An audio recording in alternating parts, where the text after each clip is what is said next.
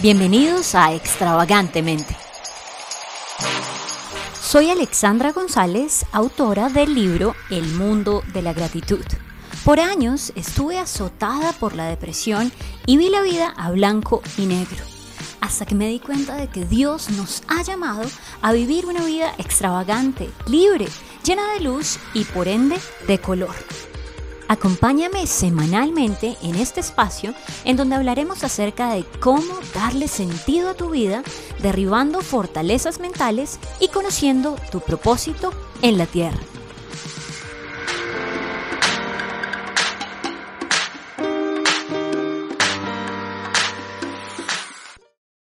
Hola a todas las personas que se conectan hoy con Extravagantemente. Estoy muy muy contenta de estar una vez más con todos ustedes.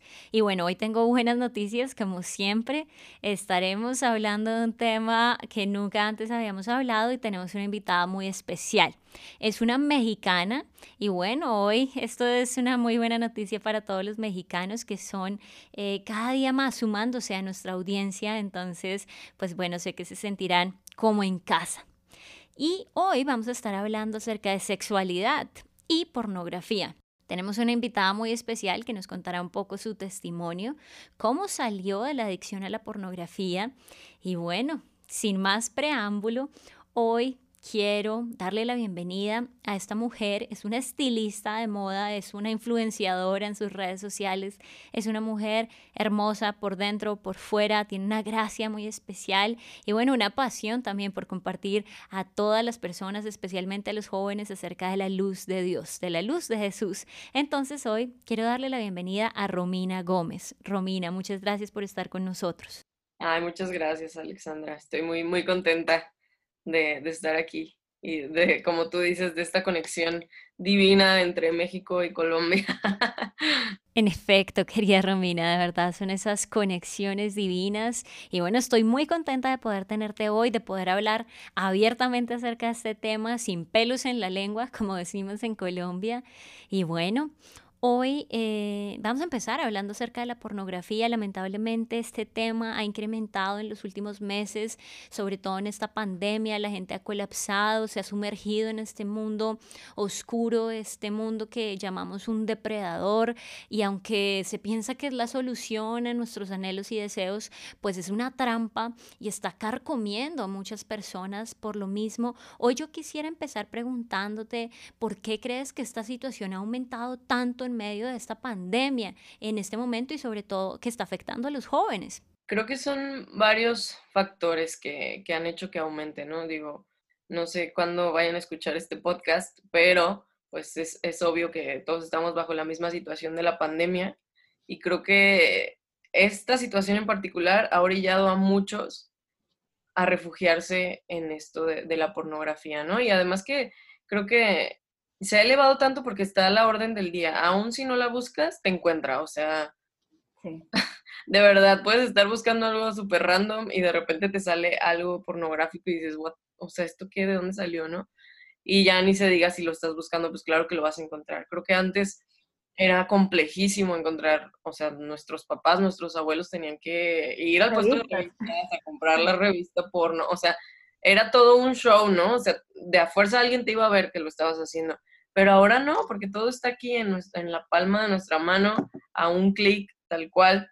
La facilidad con la que puedes eh, acceder a eso es impresionante, o sea, ni siquiera hay como un, un, filtro que de verdad el Internet detecte si tienes más de 18 o no. Claro que no, y no les interesa, además, el crear ese filtro. Entonces, un niño que sepa usar un celular puede encontrar pornografía fácilmente y acceder a ella sin ningún problema, ¿no? Creo además que muy en lo profundo del ser humano estamos buscando llenar pues esos vacíos.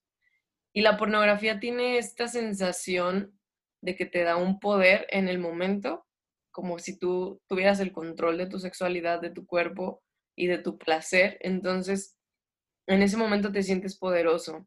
Y pues tal cual, ¿no? O sea, químicamente, físicamente, biológicamente, tu cerebro secreta eh, sustancias cuando tú accedes a esto. Sin embargo, después te deja con esta sensación de vacío y pues muchas otras consecuencias que a lo mejor vamos a ver el rato. Pero creo que en el fondo es eso, el, el querer llenar vacíos, el querer sentirte mejor, al igual que como cualquier otra droga, ¿no? Pues sí, que te da una sensación de poder o una sensación agradable en el momento, pero después te deja muy vacío.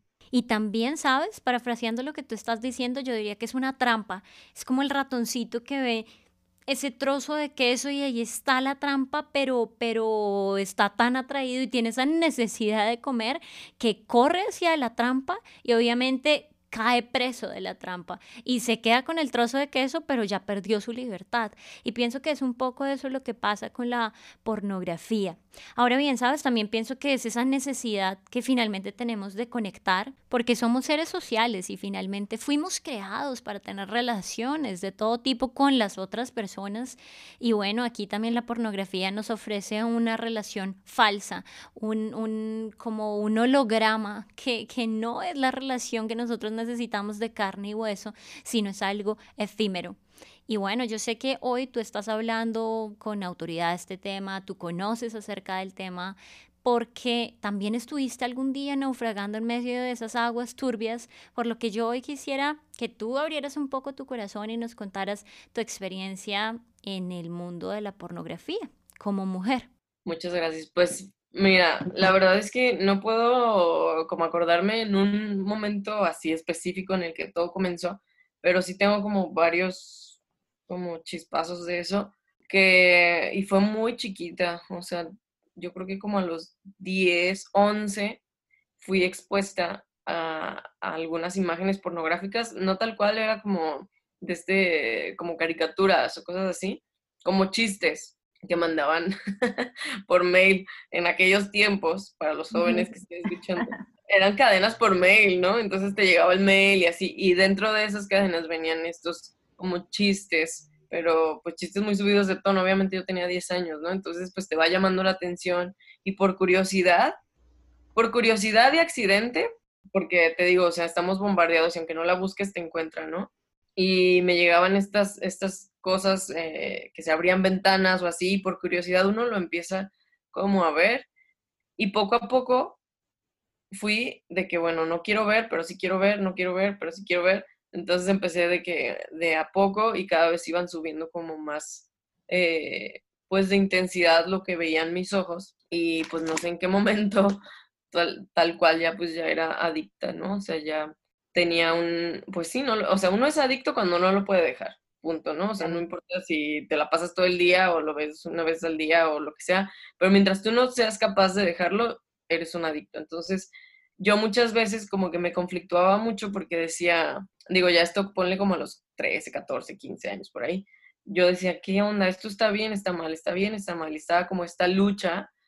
Y yo no tenía una voz de verdad que me dijera como cuál es la, otra vez, la verdad, ¿no? De esta situación. O sea, yo literal me acuerdo de googlearlo y decir como está bien o está mal, ¿no? Había voces diciendo, ay, es perfectamente normal, te ayuda en tu sexualidad y te hace libre y tú disfrutas, bla, bla, bla, ¿no? Y las otras voces que era como, pues claro que no, que está mal. Entonces, era una confusión de saber, ¿está bien o está mal? Pero pues obvio que mi, mi adicción ya era más grande, entonces pues era más fácil escuchar a las voces que me decían pues que no estaba mal. Total, que pasaron mm, varios años ya en eso y a los 17 yo conocí a, Jesús y fui a una iglesia cristiana por primera vez. Y estando ahí estuvo muy loco porque era la primera vez que iba, yo no conocía a nadie y el pastor oró por mí. O sea, yo ese día recibía a Cristo y empezó a orar por mí y, y dijo de que rompo todo pacto hecho por internet y yo... Dijo, ¿cómo lo supo? me impactó mucho y neta, ese momento dije, o sea, claro que Dios es real, claro que esto es real y claro que Dios me acaba de, hacer libre de, de, eso porque nadie lo sabía, o sea, se me hizo tan, tan, tan, tan impactante. Y ya de ahí empecé como mi camino hacia la libertad, hacia querer dejar eso. O sea, obviamente lo primero fue el, el, arrepentirme, el darme cuenta ya con todas sus letras de que eso estaba fatal, que estaba horrible y que estaba ofendiendo a Dios. Y después el aceptar que Dios me perdonaba y no solo eso, sino que me iba a ayudar a salir de eso. Sé que hay muchas historias de, gente que se adicta a algo y que Dios las hace libres así. La verdad no, no fue mi caso. O sea, sí fue un periodo como de, pues meses, pero pues al final, cuando a mí me preguntan cómo fue que en verdad lo, lo vencí, ah, en mi caso pues no fue nada más como el, el determinarme y el, el decir lo voy a lograr, lo voy a hacer. Yo creo que el momento de mi libertad fue cuando dejé de enfocarme en eso y me enfoqué en Dios y en adorarlo a Él, porque entre más estaba llena de Él y más me maravillaba con Él, como que ya no había espacio para las otras cosas. Y así fue. Y ya hoy tengo muchos años de, de victoria en eso. Maravilloso, definitivamente todo lo que nos estás contando, Romina. Y aquí básicamente tomo la última parte que dijiste en donde debemos estar llenos de Dios. No mortificarnos como, ah, es que no puedo ser libre, no puedo dejar esta adicción, es muy duro, ¿qué hago? Y siento culpa, remordimiento, dolor, pero vuelvo y caigo. Sino ahí está una clave que es muy minimalista, muy sencilla, pero a la vez muy potente y es llénate de Dios, adóralo, exalta su grandeza, su poder de verdad que su señorío esté sobre ti y estarás tan lleno de Él que no habrá espacio para nada más y nada más te va a saciar. Y pienso que es una verdad tan sencilla, pero tan hermosa y tan potente a la misma vez. Ahora, muy relacionado con esto que nos acabas de contar, quisiera preguntarte cuáles eran esos momentos como de mayor tentación para ti y cómo hacías luego en ese proceso para enfrentarlos. Yo creo que los momentos de mayor tentación no son cuando abres poquito la puerta, o sea, sin darte cuenta, o que dejas eh, ventanas abiertas, ¿no? O sea, quizá ver una película, o sea, normal, que yo no sabía que iban a salir como escenas sexuales, una película hollywoodense, pon tu, normal, ¿no? Pero que salen escenas, eso automáticamente a mí me, me, de decir, bueno, tengo que buscar más, ¿no? o también en momentos como de, de ociosidad, de que, bueno, pues ya duérmete, ¿no? Que estás haciendo despierta, o sea, perdiendo el tiempo, eso tampoco ayudaba para nada. Y también creo que en momentos cuando te sientes, pues, solo o te sientes como débil en otras áreas, creo que eso te lleva a, pues sí, a, a caer. Y ya estando en Cristo, pues seguían siendo las mismas, las mismas cosas, creo yo. Solo la diferencia es que cuando uno determina, quiere salir de esto, que ya estás determinado a que esto está mal, soy adicto y quiero dejarlo, pues uno tiene que ser más radical con esas cosas y lo aprendes a la mala, ¿no? O sea, como que dices, ay, nada, ¿qué tan malo puede ser que escuche esta canción? ¿Qué tan malo puede ser que, que vea este capítulo, que no le adelante a las escenas? Y sí es muy malo, o sea, o que tenga estas conversaciones. Todo esto, o sea, te vas dando cuenta de que así como muchos alcohólicos o exalcohólicos no pueden tomar ni un traguito, es lo mismo, o sea, en tus determinaciones tienes que ser como muchísimo más de decir que voy a permitir que entre a mis ojos, a mis oídos, cualquier cosa, ¿no? Desde un libro, son un montón de cosas que tienes que como bloquearte a ti mismo para no caer en, la tentación de, de eso. Y sabes, yo pienso que esa tentación de la que tú hablas tal vez no le ocurre a todas las personas de la misma manera. Se activa como esa necesidad de ir a buscar y consumir pornografía por diferentes eh, recursos, por diferentes como estímulos.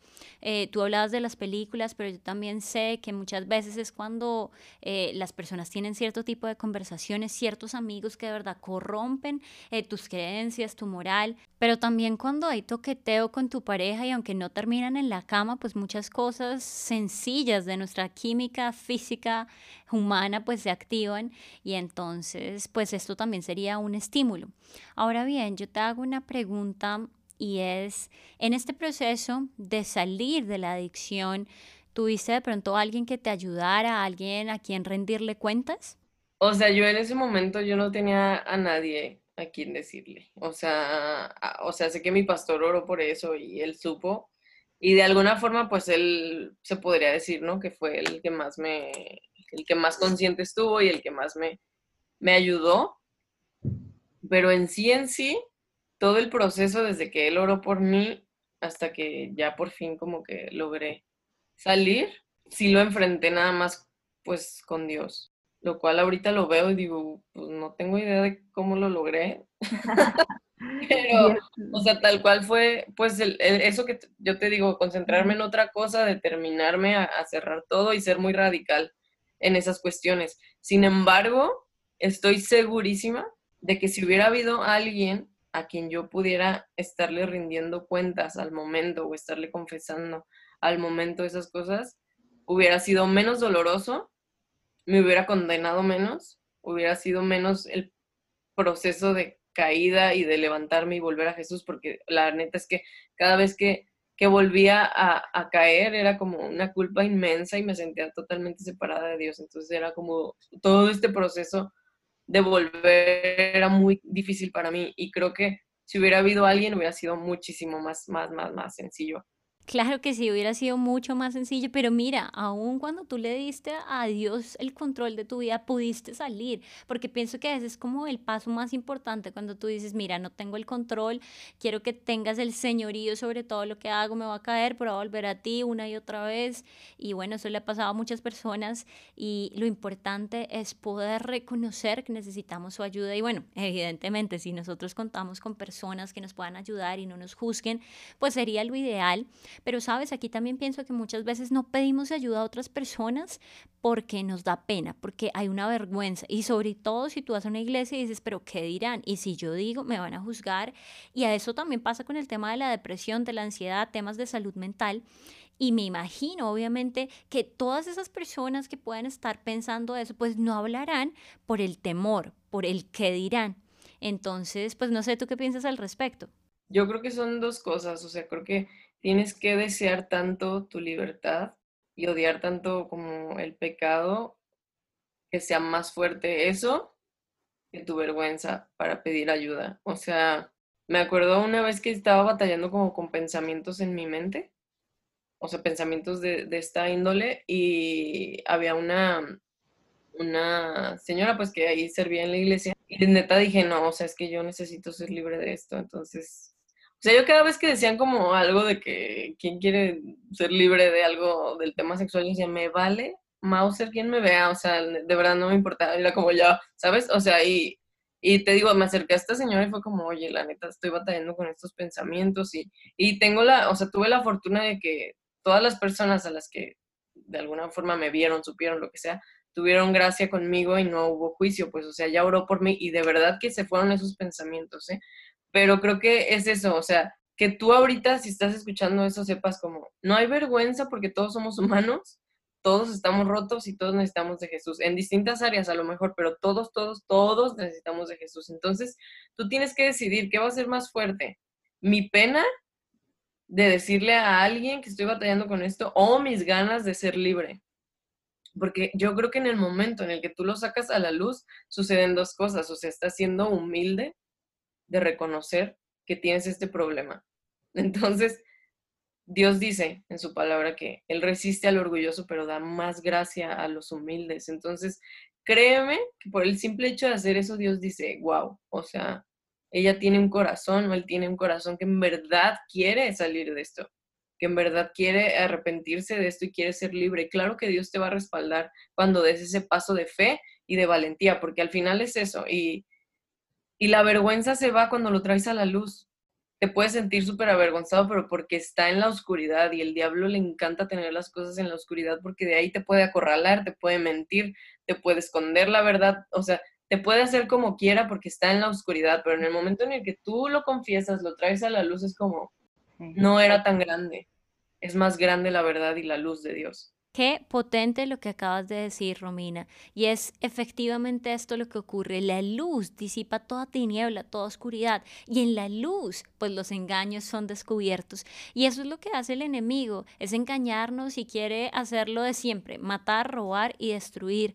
Y lo que ha hecho es migrar en cómo lo hace, pero siempre esa es su labor y lo hace y es rey en medio de la oscuridad. Por eso la luz es la que nos trae libertad. Por eso en la fotosíntesis, yo siempre pienso en esto y es cuando está la luz del sol, ahí hay crecimiento, ahí hay fruto, hay bendición para muchas personas. Y cuando hay la luz en nuestra vida, pues nosotros también podemos dar fruto, así como esas plantas que necesitan del sol para crecer. Ahora, querida Romina, yo quisiera preguntarte hoy por hoy, ¿qué te mantiene en libertad?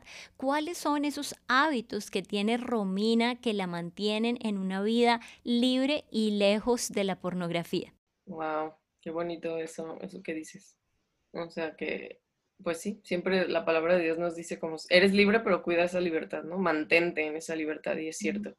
Creo que, como te digo, o sea, tengo que siempre estar alerta y siempre estar cuidando a lo que me expongo. No solamente en esta área, ¿no? En, en general, creo que todos tenemos que cuidarnos porque a lo mejor es como, bueno, esta área está en victoria, podría decirse, pero hay otras áreas con las que siempre vas a estar como creciendo batallando o, lo que sea, entonces pues tienes que tener atención especial en eso. Y yo creo que pues lo que más me ayuda a permanecer en libertad es estar todos los días ante la presencia de Dios, dejando que Dios examine mi corazón, porque al final, como Jesús dice, ¿no? Todo lo malo viene del corazón, proviene de aquí, o sea, no es nada más una obra externa si pecamos es porque algo está ocurriendo aquí adentro. Entonces, pues es eso, creo que el, mantenerme vulnerable a Jesús, o sea, todos los días, eso es lo principal, el decirle, me siento así, o hice esto, o siento que estoy batallando con esto. Eso, el adorar, creo que es lo que más libertad me, me trae.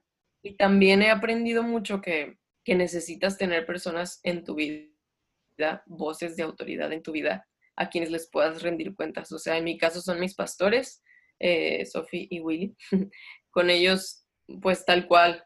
A veces los veo, ahorita pues no por la pandemia, pero intento mantenerme cerca de ellos y cuando estoy batallando con algo, escribirles y decirles, ¿saben qué? Este, estoy batallando con el orgullo o estoy batallando con, con tristeza o con desánimo o no sé, lo que sea que esté batallando en ese momento, con mi ego, no sé.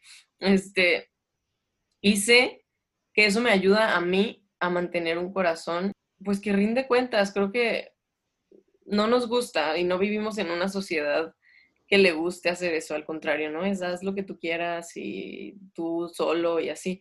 Pero en realidad hay poder en eso, en tener personas a las cuales tú voluntariamente les das esa voz en tu vida de autoridad que te puedan decir, oye, la verdad la estás regando, oye, ¿Qué onda? ¿Cómo vas con esto? Eh, ¿Cómo va esa lucha? ¿Cómo va esta área de tu corazón? Creo que es muy bueno y también creo que ayuda mucho tener amigos. O sea, el tener amigos en Cristo que oren por ti, a los cuales también puedas mostrarte vulnerable y decirles, oiga, estoy batallando con esto, ayúdenme a orar. Eso ha hecho la diferencia en mi vida en muchas etapas, o sea, literal. Mm. Yo creo que en los primeros años me los aventé muy sola sin tener esos amigos reales en Cristo. Y ahora que los tengo, digo, wow, o sea, de verdad te hacen pues, toda la diferencia, ¿no? De a dónde puedes llegar. Y eso creo que, pues, intentar mantener hábitos sanos también en otras áreas como ejercicio, comer bien, dormir bien. Creo que eso también lo menospreciamos mucho espiritualmente, pero tiene mucha habilidad porque muchas veces yo me doy cuenta de que caigo o sea, por ejemplo, me enojo más fácilmente o puedo caer en, este tipo de pecados, eh, no sé, masturbación o, no sé, en cosas así, porque estás cansado.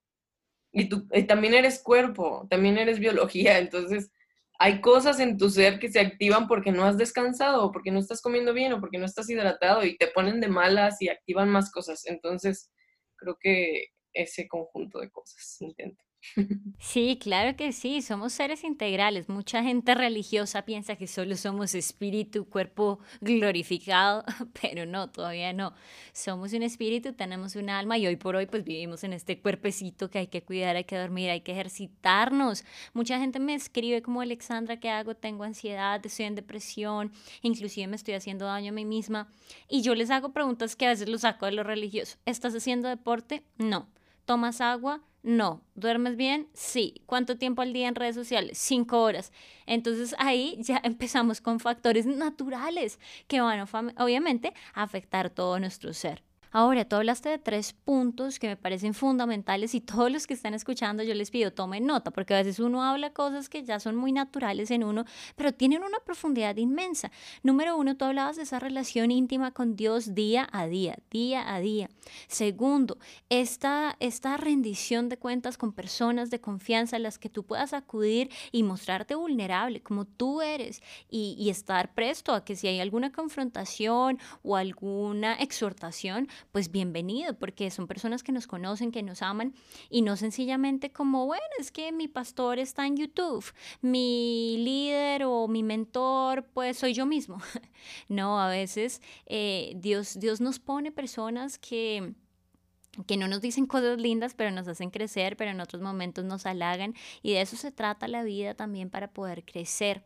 Y el punto tres, creo que es un punto súper, súper importante. Tú hablaste de las amistades. Hay, un, hay una escritura que dice que las malas compañías corrompen las buenas costumbres, pero también que hay amigos que son más cercanos que un hermano. Y pienso que esto es verídico, es algo que podemos comprobar. Y bueno, en estos temas, obviamente muchísimo más. Yo, por ejemplo, tengo amigos que no son cristianos y cuando yo les pido consejo en estas áreas, pues salgo súper confundida y empiezo como a cuestionar cosas de Dios y obviamente eso no me alimenta mi fe, me la hace que sea desnutrida. Y obviamente, pues digamos que esto nos quita la energía, nos quita lo que Dios nos ha dado y nos deja exhaustos. Recuerdo, por ejemplo, que yo estaba saliendo con una persona que no era cristiana y le dije a mi amiga, pero mira, es que no sé, no me siento bien porque está pasando esto, lo otro y no me gusta. Y ella fue como, no, Alexa, tranquila, dale, hay que probar, hay que hacer. Si se dan las cosas, dale. Y ella era como, no, pero es que esto no es en lo que yo estoy creyendo. Y luego voy remate y le digo a otro amigo, no cristiano. Y le digo, pero es que este no es mi principio, o sea, yo no soy una mujer de una noche, eso no es lo que yo pienso en mi, en mi cabeza, ni en mi mente, ni en mi corazón, porque Dios me ha dicho otra cosa. Me dijo, mira, Alexa, los principios tienen su final.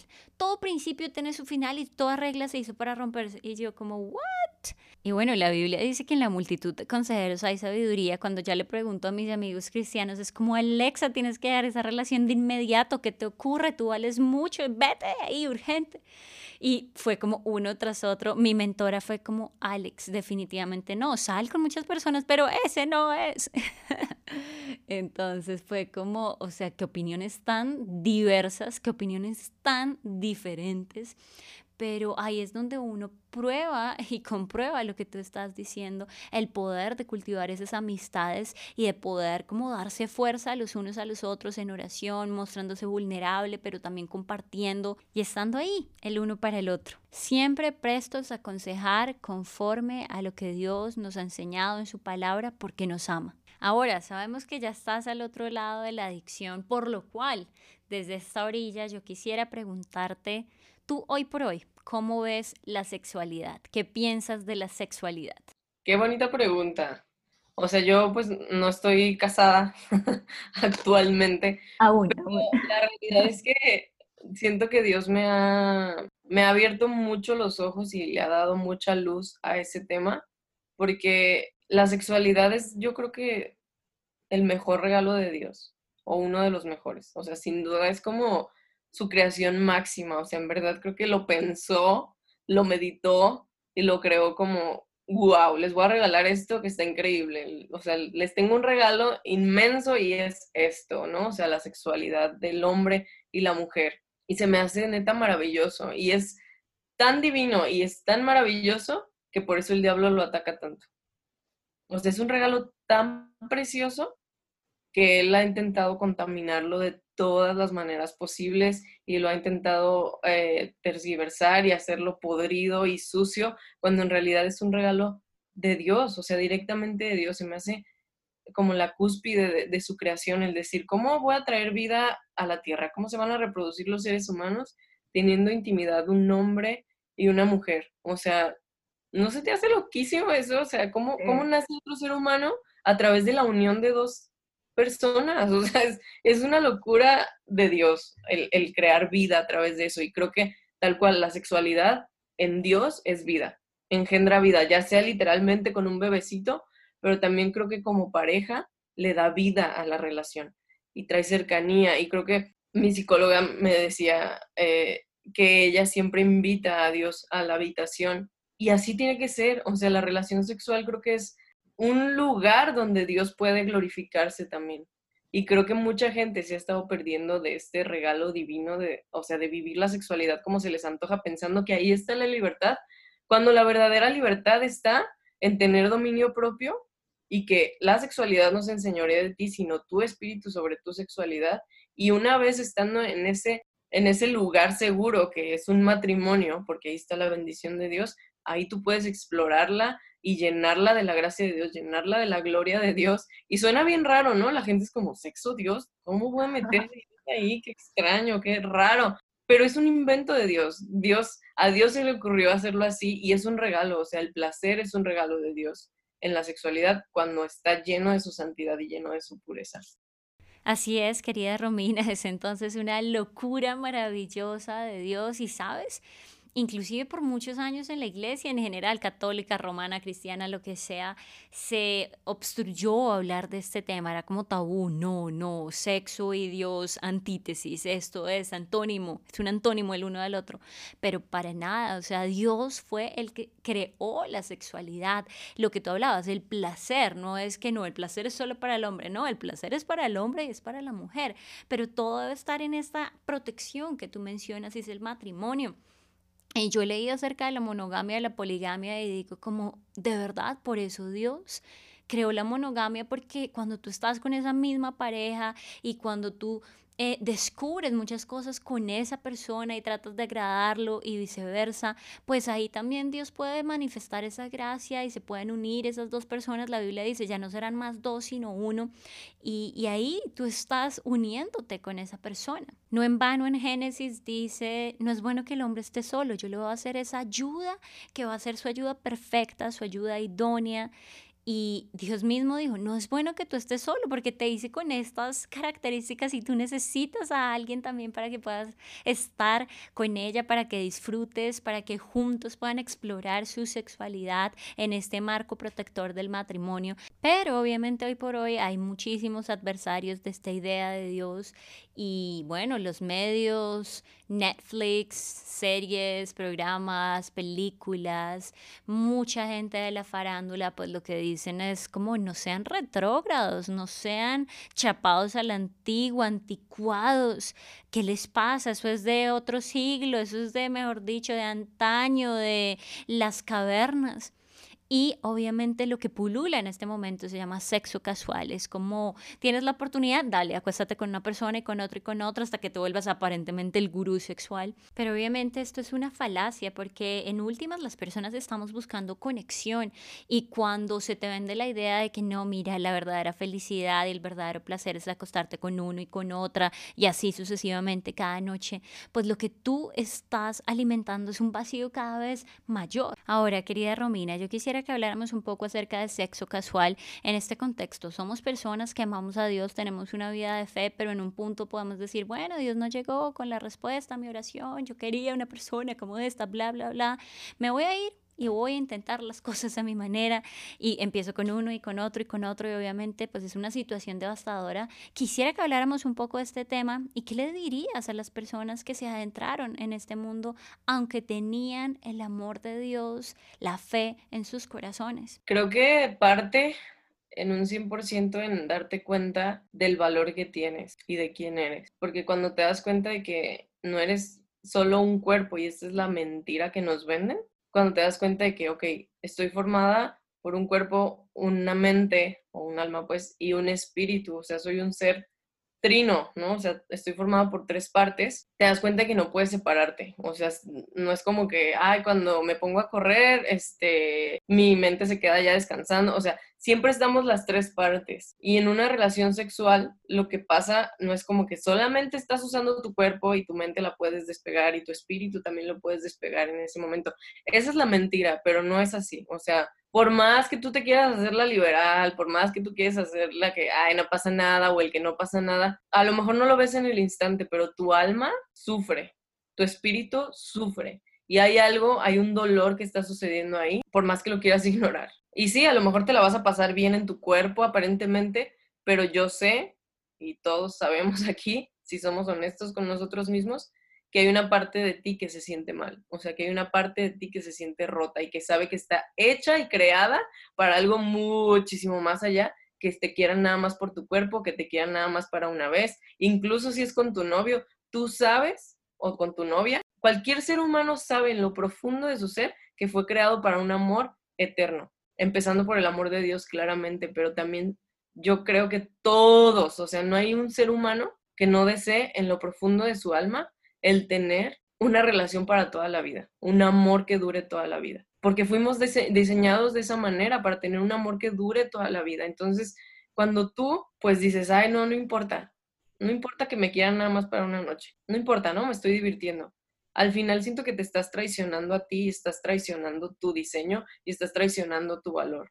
Y mucho, muchos de los argumentos también es como, ay, pero ¿cómo vas a saber si te va a gustar cuando te cases? Dudo, o sea, no me estoy casando con un cuerpo, me estoy casando con una persona a la cual voy a amar, voy a amarla a pesar de que sea mala en esa área, pues vamos a crecer juntos, vamos a tener a Dios, Dios nos va a ayudar. O sea, ¿cuál es el miedo realmente? O sea, creo que estamos llamados a amar a la otra persona igual, ¿no? Espíritu, alma y cuerpo, no nada más como el cuerpo o por esa área. Yo sé que es un área súper importante, no estoy diciendo que no, pero no podemos, o sea, sobrevalorarla a tal punto de que, ay, no, no, no. Pero sabes, yo de hecho he conocido muchas personas que conocieron a Dios, llevaban una vida de fe, pero se fueron desviando poco a poco y se, eh, han creído esta mentira, como no, yo tengo que probar y una, dos, tres, cuatro, cinco, las que venga antes de casarme, sí me caso. O sea, ya han cogido muchas cosas de Dios de manera selectiva y han ido erradicando otras, pero, pero Dios nos ama y Él nos envió su palabra como un todo, como una verdad. Y acá lo uno con una frase que me dice mi papá y me dice, mira hija, se tiene que tener la misma fe para creer o para no creer.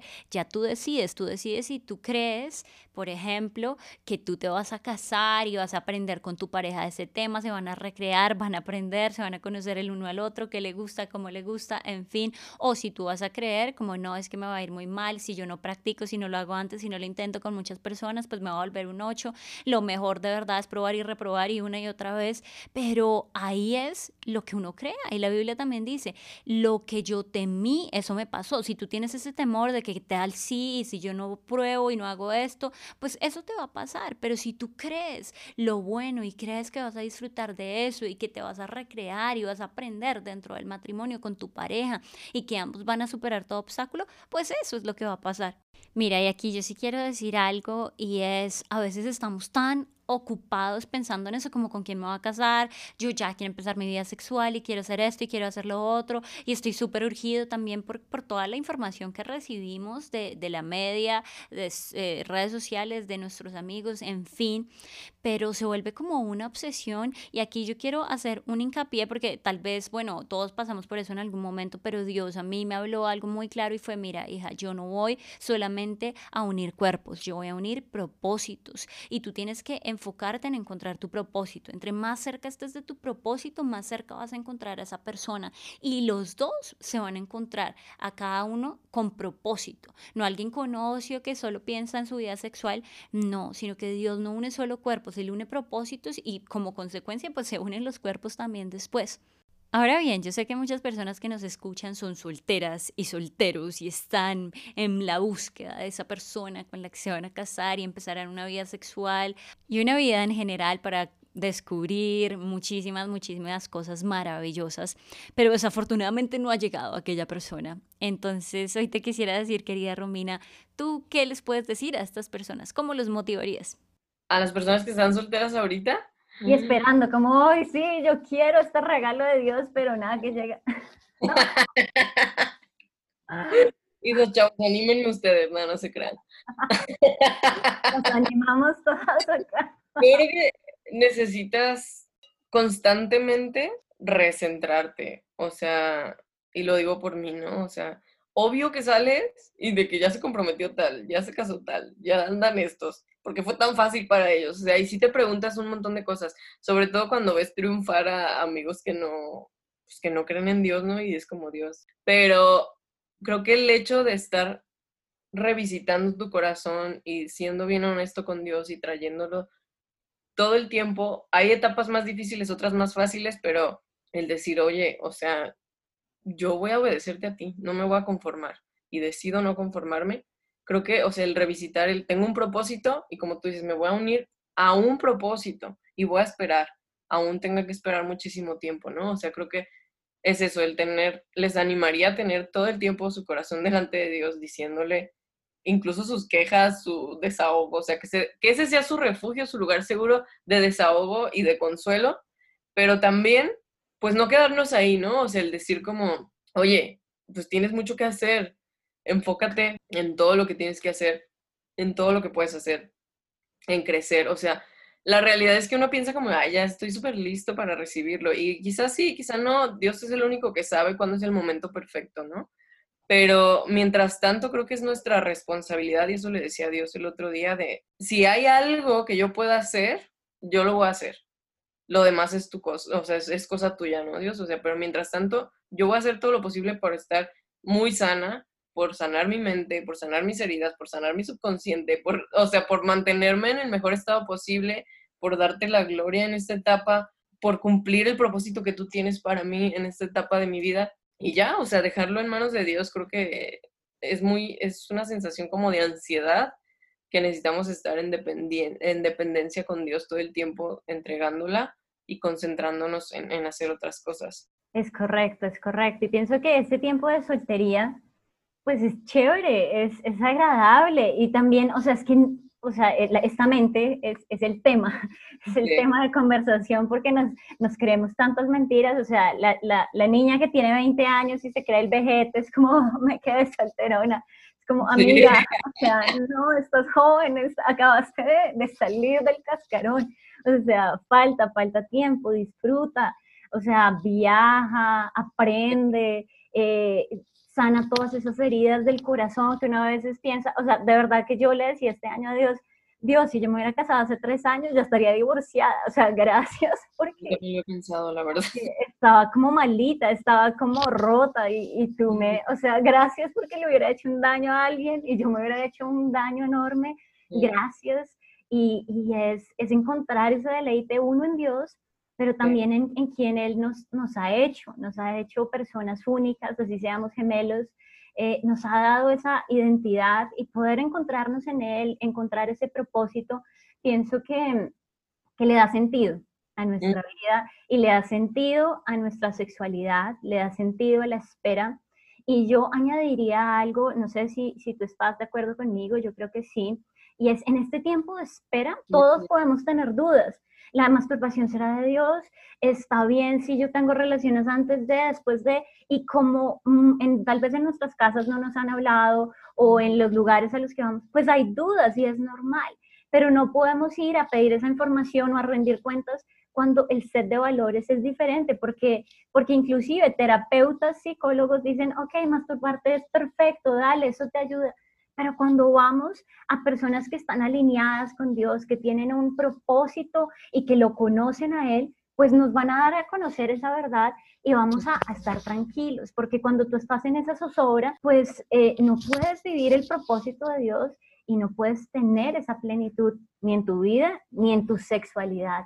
Y pienso que lo que tú decías al comienzo es un área maravillosa, una de las más importantes, que por eso es tan atacada, pero hoy lo que hemos hecho con la ayuda de, Dios, de, lo que ha hecho en nuestras vidas, pues es traer luz a este mundo que tanto necesita mm, vivir como Dios nos diseñó para vivir en libertad. Y bueno, querida Romina, yo te agradezco muchísimo todo lo que tú has compartido hoy con nosotros. Y finalmente quisieras que, le diera, que tú le dieras un mensaje de, de esperanza, un mensaje de fe a todas las personas que nos están escuchando eh, frente a este tema de la sexualidad? Creo que lo único que puedo decir es que te atrevas a rendírsela a Dios, o sea, abrirle por completo esa llave, dársela por completo y que Él la tome. Y créeme que no te vas a arrepentir, o sea, es, es precioso poder vivir tu cuerpo de una manera libre, en verdad libre, porque nada te domina, nada está eh, controlando tus impulsos, sino únicamente el Espíritu Santo y eso, o sea, el vivir en santidad es precioso, el vivir tu sexualidad en santidad creo que es precioso, obviamente es una batalla, pero el tener esa victoria y esa pureza es, no sé, es hermoso y, solamente Dios te puede dar esa libertad. Y créeme que hay libertad, o sea, si tú estás batallando con pornografía o con fornicación o, o, con masturbación, con lo que sea, Dios te puede dar la libertad. Créeme que así es, solamente hay que pues hay que pedirlo, hay que pedir ayuda, hay que buscarlo, pero de que vas a ser libre, vas a ser libre si tú así lo quieres, si tú así se lo pides. Y soy testigo de eso, o sea, de que Dios rompe las cadenas y que Dios puede hacer libre hasta la persona más adicta si tú así lo quieres ver. Y hay libertad y hay esperanza porque Él es. Amén, amén. Ahí sí digo amén con todas mis fuerzas porque sé que trae libertad y es un Dios de amor. Si tú que nos escuchas piensas que Él te va a juzgar y te va a terminar de oprimir, la respuesta es no. Conócelo porque es un Dios de amor que nos ama tanto, tanto, que nos dio lo más valioso que tenía, que se llama Jesús. Pero Él también dice en tu palabra, si ya te di lo más valioso, te voy a dar el resto. Y hoy la invitación que te hacemos es conoce el amor de Dios que trae libertad para tu vida, y no solo para la tuya, sino para las de las generaciones que están dentro de ti. Amén. Enviamos un abrazo muy grande, Romina. Nuevamente, muchísimas gracias por acompañarnos en este episodio. Y bueno, estaremos muy pendientes para una próxima oportunidad.